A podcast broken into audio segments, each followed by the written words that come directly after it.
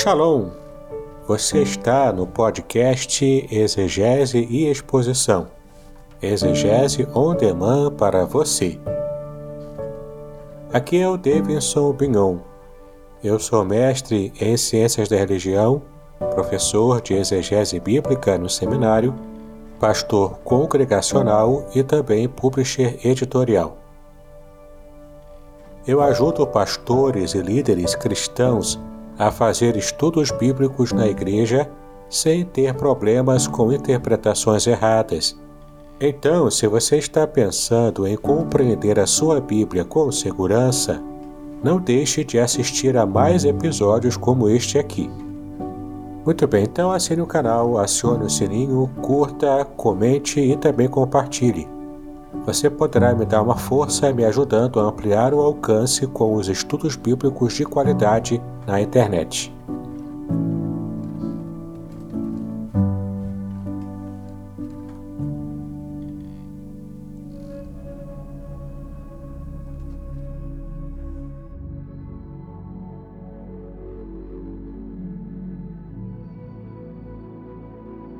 Muito bem, chegamos ao último episódio da nossa série especial sobre a introdução ao livro do Apocalipse. Bom, se você perdeu algum episódio anterior, é só você entrar aqui na playlist que criei no meu canal do YouTube e você terá acesso a todos os episódios dessa série. Bom, no episódio de hoje nós vamos falar sobre o novo céu, sobre a nova terra, a nova Jerusalém, então estaremos encerrando com chave de ouro essa série especial de estudos sobre o Apocalipse. Lembre-se de que se você gosta de estudos como esses, no meu canal tem muito material de outros temas, inclusive sobre exegese, sobre hebraico, grego. Eu tenho certeza de que você vai gostar bastante caso você esteja tendo o primeiro contato com o meu conteúdo. Então eu convido você a assinar o meu canal, clicar no sininho, curtir, compartilhar, comentar, para que o meu canal esteja aumentando o seu alcance e abençoando ainda muitas vidas. Aproveite também para conhecer os cursos que eu tenho apresentado na internet, todos eles online.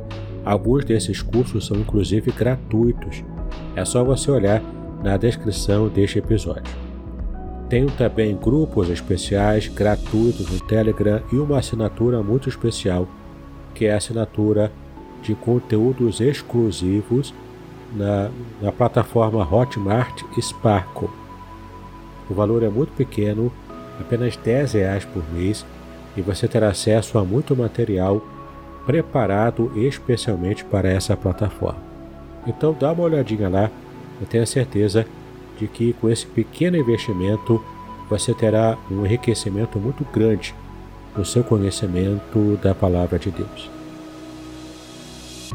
Bom, então, como eu disse no começo, vamos falar hoje sobre Babilônia versus a Nova Jerusalém o nosso foco será o novo céu e a nova terra. Bom, no episódio anterior nós falamos sobre o anticristo, sobre a besta, sobre o falso profeta. E existe um ambiente próprio em que esse anticristo se revelou. A Babilônia, que aparece no Apocalipse, ela parece ser a sede de governo desse anticristo. Nos dias de João, era uma referência ao próprio Império Romano, né? Conforme você pode ver em Apocalipse 17, versículos 9 e 18. Roma era a capital do império, lugar onde se encontrava Domiciano, que se fazia passar por Deus, né? esse, esse imperador pagão que era adorado como um deus. Portanto, a cidade da Babilônia, que ela é bem antiga, né? Ela representa a independência humana em relação a Deus. Isso significa, na verdade, rebeldia contra Deus. A origem de Babilônia ela foi de Babel, né, da Torre de Babel. É lugar onde Nimrod, descendente de Cão, construiu a sua cidade. Ele tornou-se, portanto, célebre e projetou uma torre para alcançar o céu por suas próprias forças, que é conhecida na Bíblia como a Torre de Babel, lá no capítulo 11 de Gênesis. A Babilônia tem a sua própria organização, a sua própria política. E você pode ver isso em Apocalipse 17, versículo 12. E ela também tem o seu comércio que funciona muito bem.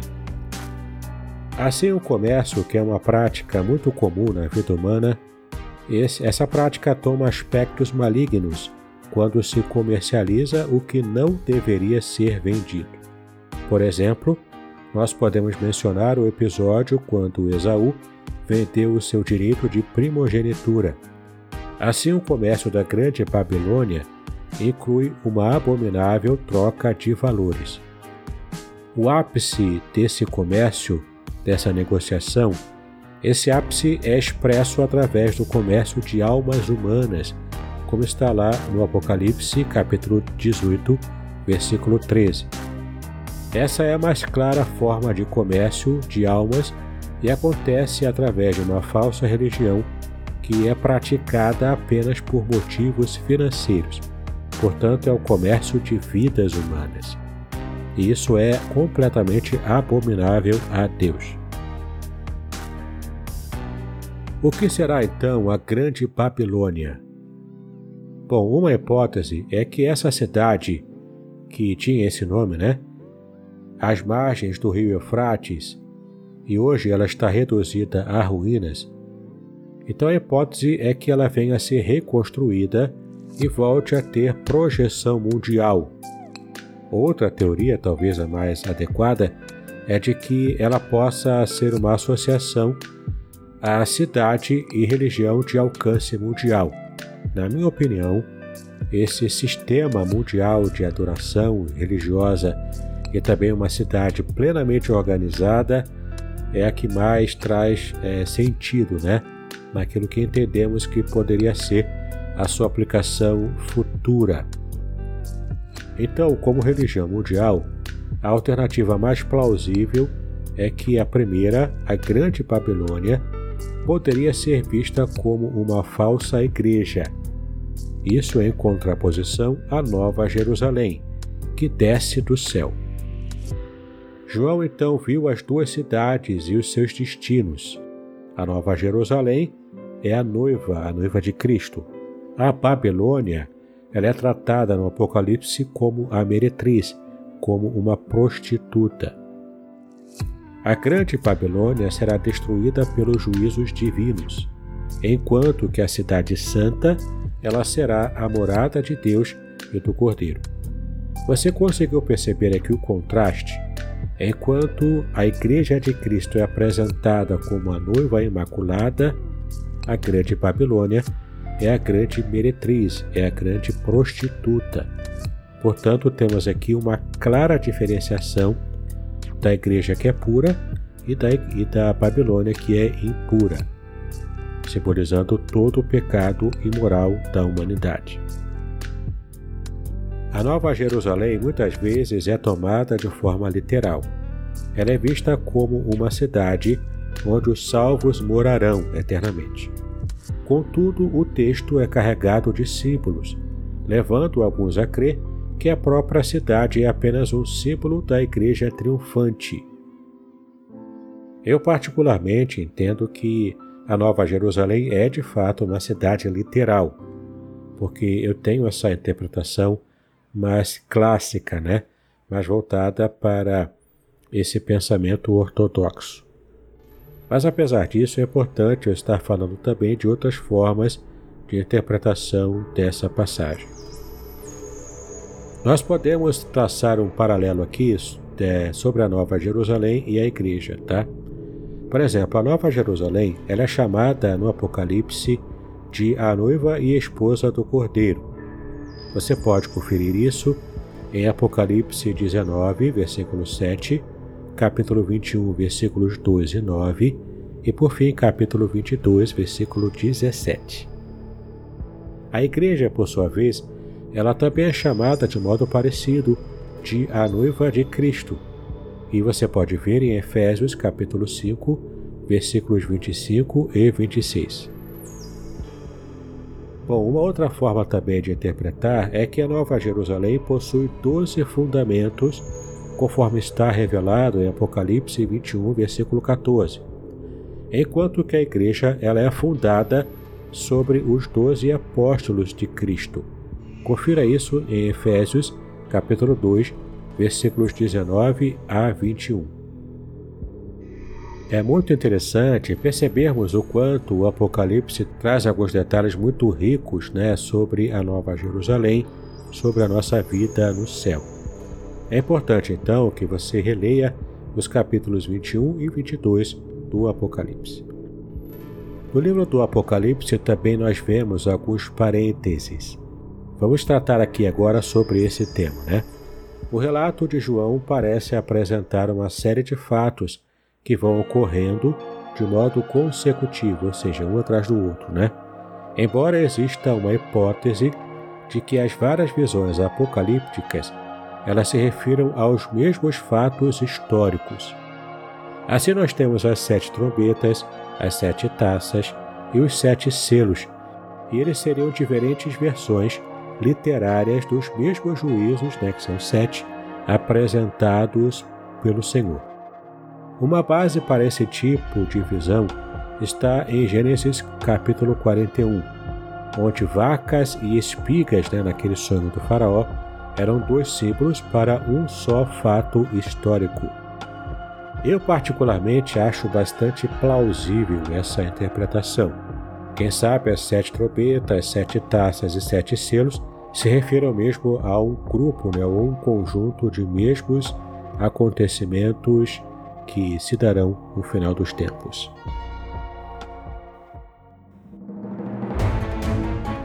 Podcast Exegese e Exposição. Exegese on demand para você.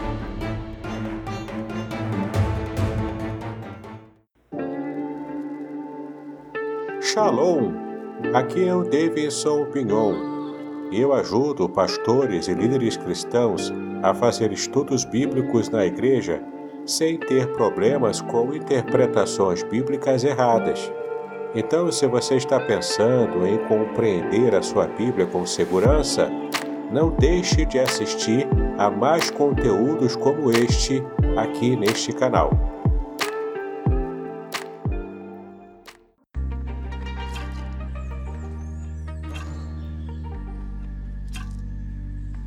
Bom, de qualquer maneira, o texto apresenta uma sequência, e esta sequência parece ser interrompida em alguns pontos.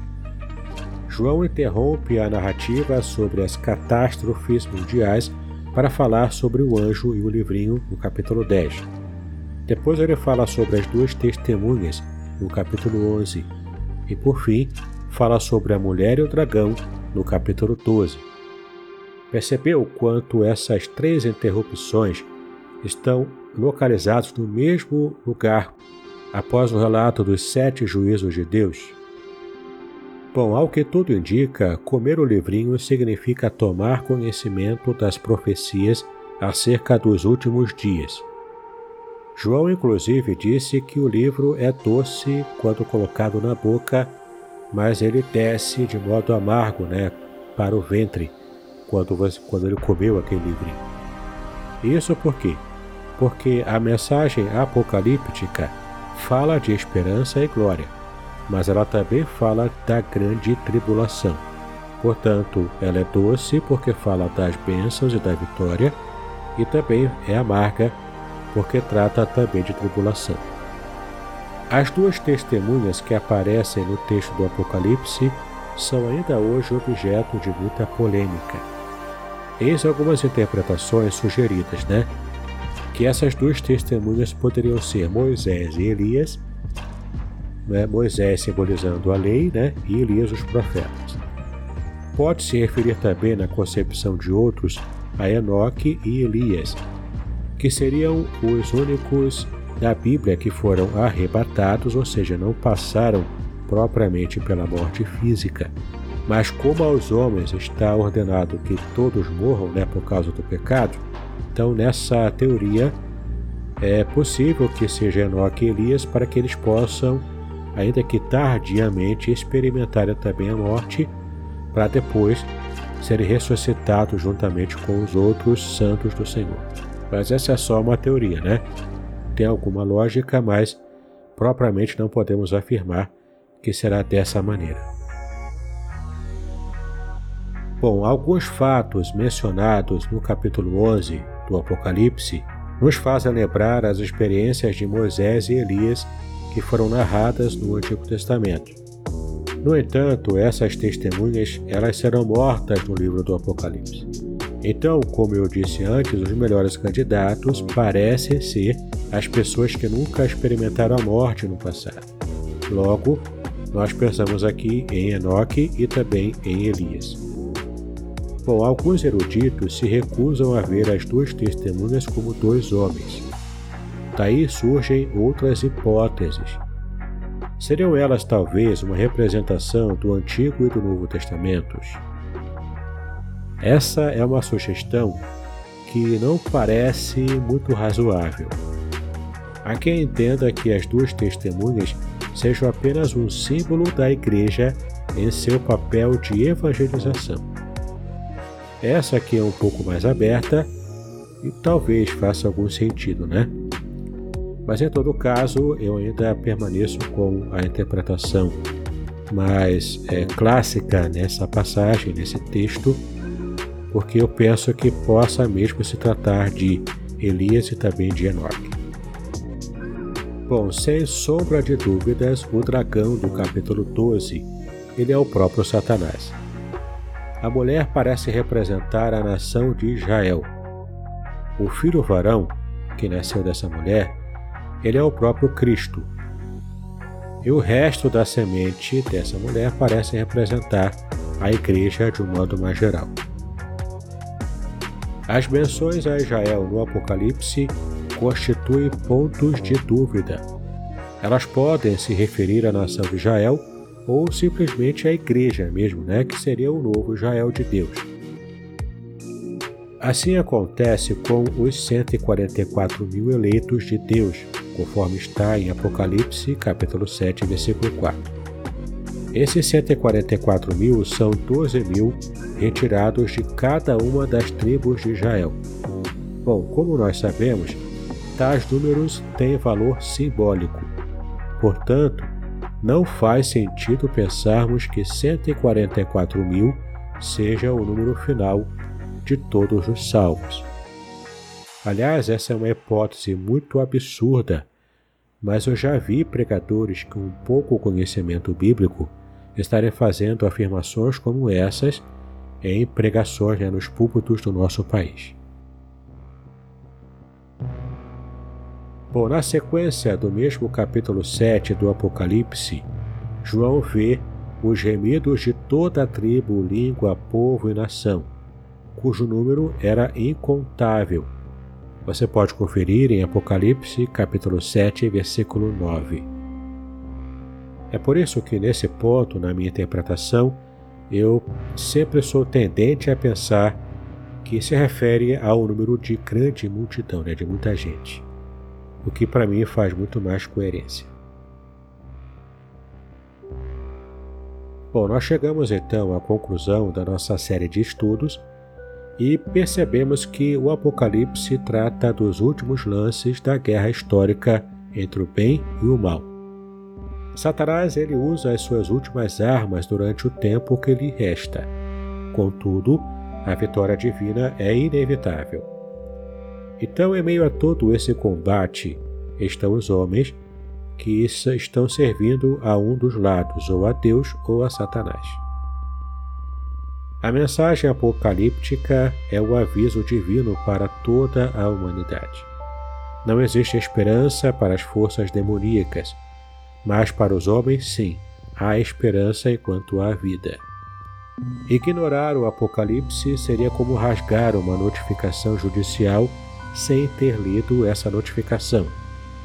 Bom, entendemos que o prazo está se esgotando Ainda que o mundo dure mais mil anos, o que para mim é bastante improvável, né? Esse é o nosso tempo de vida e ele determina a nossa chance de deixar o mal e escolher o bem, deixar o diabo e escolher a Deus. O arrependimento é também um tema em destaque no livro do Apocalipse. Veja, por exemplo, o capítulo 2, versículos 5, 16, 21 e 22. Veja ainda o capítulo 3, versículos 3 e 19. Veja também o capítulo 9, versículos 20 e 21. E por fim, o capítulo 16, versículos 9 e 11. Na verdade, se pensarmos bem, Deus poderia extinguir a raça humana em um instante só. Porém, Deus manda os seus castigos aos poucos, esperando ainda que os homens sintam a culpa pelo pecado e se arrependam diretamente perante Ele. Então, nós devemos ouvir a Sua voz enquanto ainda temos tempo. Antes que o juízo venha, existe uma porta aberta para o reino de Deus através do nosso Senhor e Salvador Jesus Cristo que é o Cordeiro de Deus e também o leão da tribo de Judá, como nos foi apresentado aqui no livro do Apocalipse. Eu quero ainda deixar com você um versículo para terminarmos essa série com chave de ouro. Ele está em Apocalipse, capítulo 22, versículo 17, que diz o seguinte: O Espírito e a noiva dizem: Vem. Quem ouve, diga: Vem. Quem tem sede, venha, e quem quiser, tome de graça da água da vida. Que você, meu ouvinte, meu ouvinte, possa ter entendido a mensagem do Apocalipse em toda essa abordagem que nós tivemos para que tentemos compreender o que o texto bíblico diz sobre o futuro da humanidade e especialmente esse futuro maravilhoso que Deus preparou para nós que somos seus servos. Caso você esteja longe dos caminhos de Deus, eu aconselho grandemente que você esteja se reencontrando com o Senhor. Eu não sei o que motivou o seu abandono da fé cristã. Algum tipo de trauma, algum tipo de má conduta de algum cristão, algum tipo de atitude errada até de um pastor, de um líder de igreja. Mas nesse momento, o meu convite a você e o meu apelo sincero ao seu coração é para que você se volte para o Senhor Jesus. Eu acredito piamente que estamos vivendo dias muito difíceis, porque vivemos sim os dias finais da humanidade.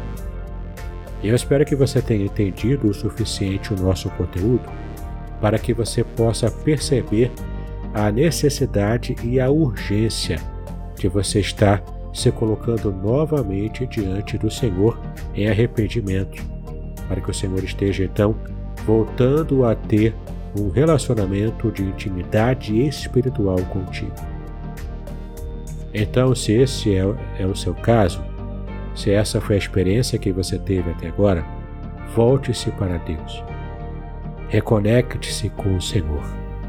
Enquanto você estiver vivo, respirando, ainda há tempo da sua vida estar se reconectando com Deus.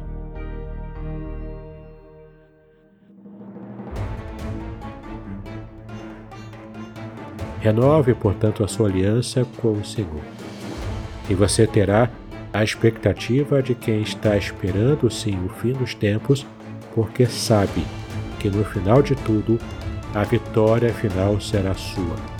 No final de tudo, depois de toda angústia, desespero, a oração que você faz e espera há tantos anos uma resposta de Deus, a última resposta para a vida de todos nós será o céu.